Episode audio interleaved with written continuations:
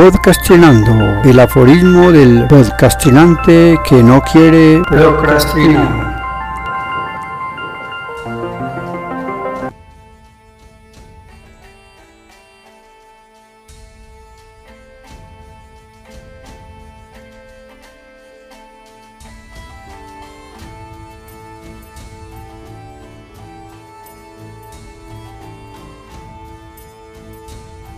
Aforismo número 9 de la segunda temporada, Introspección.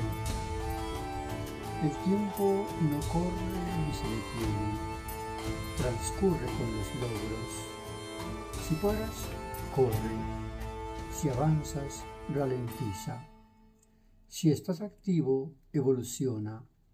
No lo hagas tu enemigo. Lavando piedras.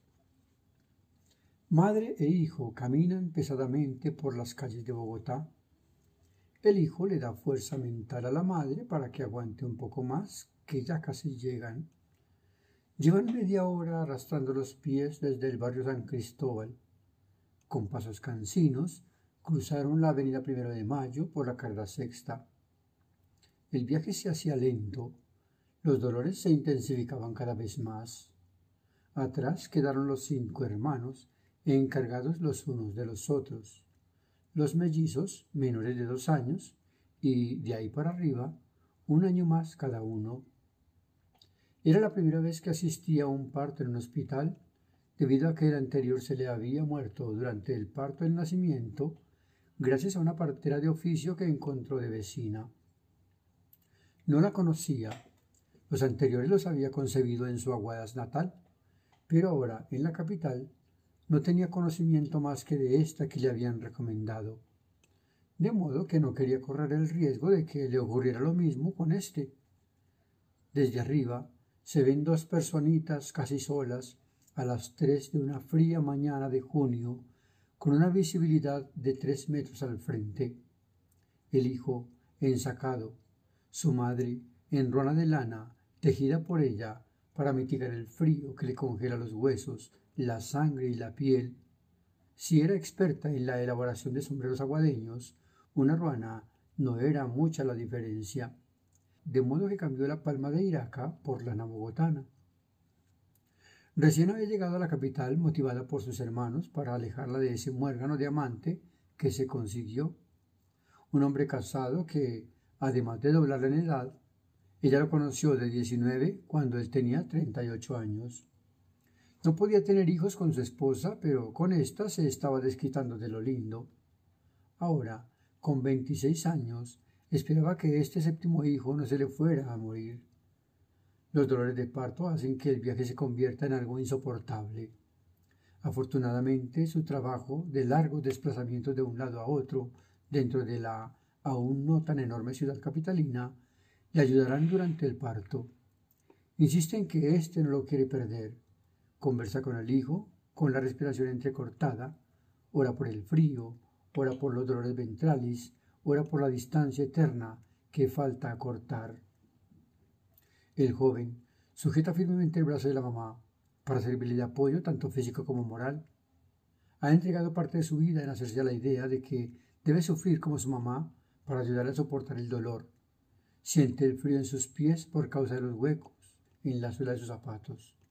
Los tiene ajados por caminar de un lado a otro, acompañando a su progenitora en las desgastantes jornadas laborales que debe cubrir en las diferentes empresas que se han ocupado para mantener los hijos que le ha engendrado aquel a quien tanto ama y que recuerda con la canción Mi destino fue quererte, cuyo autor, Felipe Valdés Leal, encuentra en una interpretación magistral de Flor Silvestre. La dulzaina marca la entrada de una voz triste cuya melancolía compasa en el trío sonoro junto con la guitarra. Ay, qué suerte tan negra y tirana es la mía al haberte encontrado a mi paso una vez, tan feliz y contenta que sin ti vivía, cuando yo ni siquiera en tu nombre soñé. Hasta que una mañana fatal de mi vida el destino te enviara mi suerte a cambiar, al instante sentí que tu imagen querida ya jamás de mi mente se habría de borrar. Entran la dulzaina y la guitarra, entran la lastimero y ranchera y continúa. Tiempo aquel tan alegre de mi primavera, cuando ni una tristeza mi dicha turbó. Cuántos años pasaron cual dulce quimera, cuando ni un desengaño mi vida pasó. Qué destino fatal me persigue y me guía, y encamina mi senda donde hay el dolor. Si la muerte es tan solo continua agonía, yo maldigo a la vida, maldigo al amor. La dulzaina hace lo suyo para enfatizar el sentimiento de tristeza que embarga a la pobre mujer solitaria, pero llena de amor. Y continúa, yo no sé qué misterio se encierra en tu vida que jamás he podido tu amor comprender. Yo ya tengo mi fe y mi esperanza perdidas, aunque jures mil veces que me has de querer. ¿Para qué me creí de tus besos de fuego? ¿Para qué me creí de tus besos de amor? Si en tus labios me diste el veneno malevo, yo maldigo mi suerte y maldigo tu amor. Y cierra con la dulzaina lastimera, acompañada de una guitarra que cesa el carraspeo ranchero. La voz nostálgica de la cantante permitía evocar su trágica relación, que imprimía dolor en los que estábamos junto a ella. Cerraba los ojos y de inmediato quedaban humedecidas sus pestañas hasta escurrirse por las mejillas en un verdadero gesto de dolor de alma. Ese dolor contagiante hacía sentir lo pequeño que es el ser humano ante la grandeza de las necesidades del alma. No hay poder humano que pueda controlar ese sentimiento. Quizás solo el tiempo viene a ser el maestro que se encarga de ese tipo de cosas, cuando ni uno mismo a veces se da cuenta que ya están curadas. Gracias, Señor Don Tiempo, por todo lo que haces en las almas y que muchas veces ni nos acordamos de agradecer. Cuando estaba de buen humor, luego del almuerzo, y se le pasaban las tristezas que le producía esa canción, mencionaba con nostalgia, cerrando los ojos y levantando la cara para evocar los momentos felices. Decía que era un moreno el que la pretendía. Las luces blancas de los pasillos del hospital le dan una sensación de tranquilidad. Abre las manos y las posa sobre su vientre, conversando con aquel que la ha torturado durante todo el camino y las horas anteriores al desplazamiento, mientras es transportada en una silla de ruedas por el vigilante de la Fundación Hospital de la Misericordia, donde llegaron luego de una larga hora de iniciada la peregrinación. El vigilante le dice al joven que debe quedarse atrás y esperar que lo llamen. Este, consciente ya de la situación, se queda atrás con la bolsa de tela en la que guarda lo que su mamá le dijo que pediría. Pañales, mamelucos y el vestido de lana para cuando haya nacido el bebé.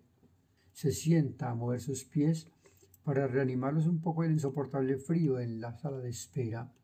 Afuera, una señora con varios termos y bolsas con comida Está sentada arropada hasta los ojos, guareciéndose del frío con el que lucha todos los días. La observa y recuerda que no tiene con qué comprarse tan siquiera un café.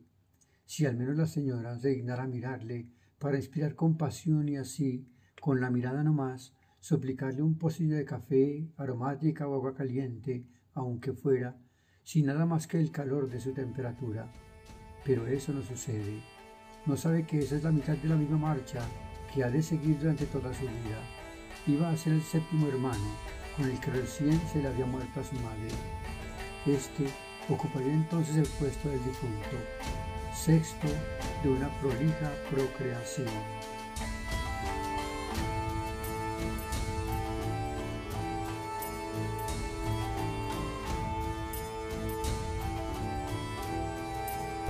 Hasta aquí, podcastinando el aforismo del podcastinante que no quiere procrastinar.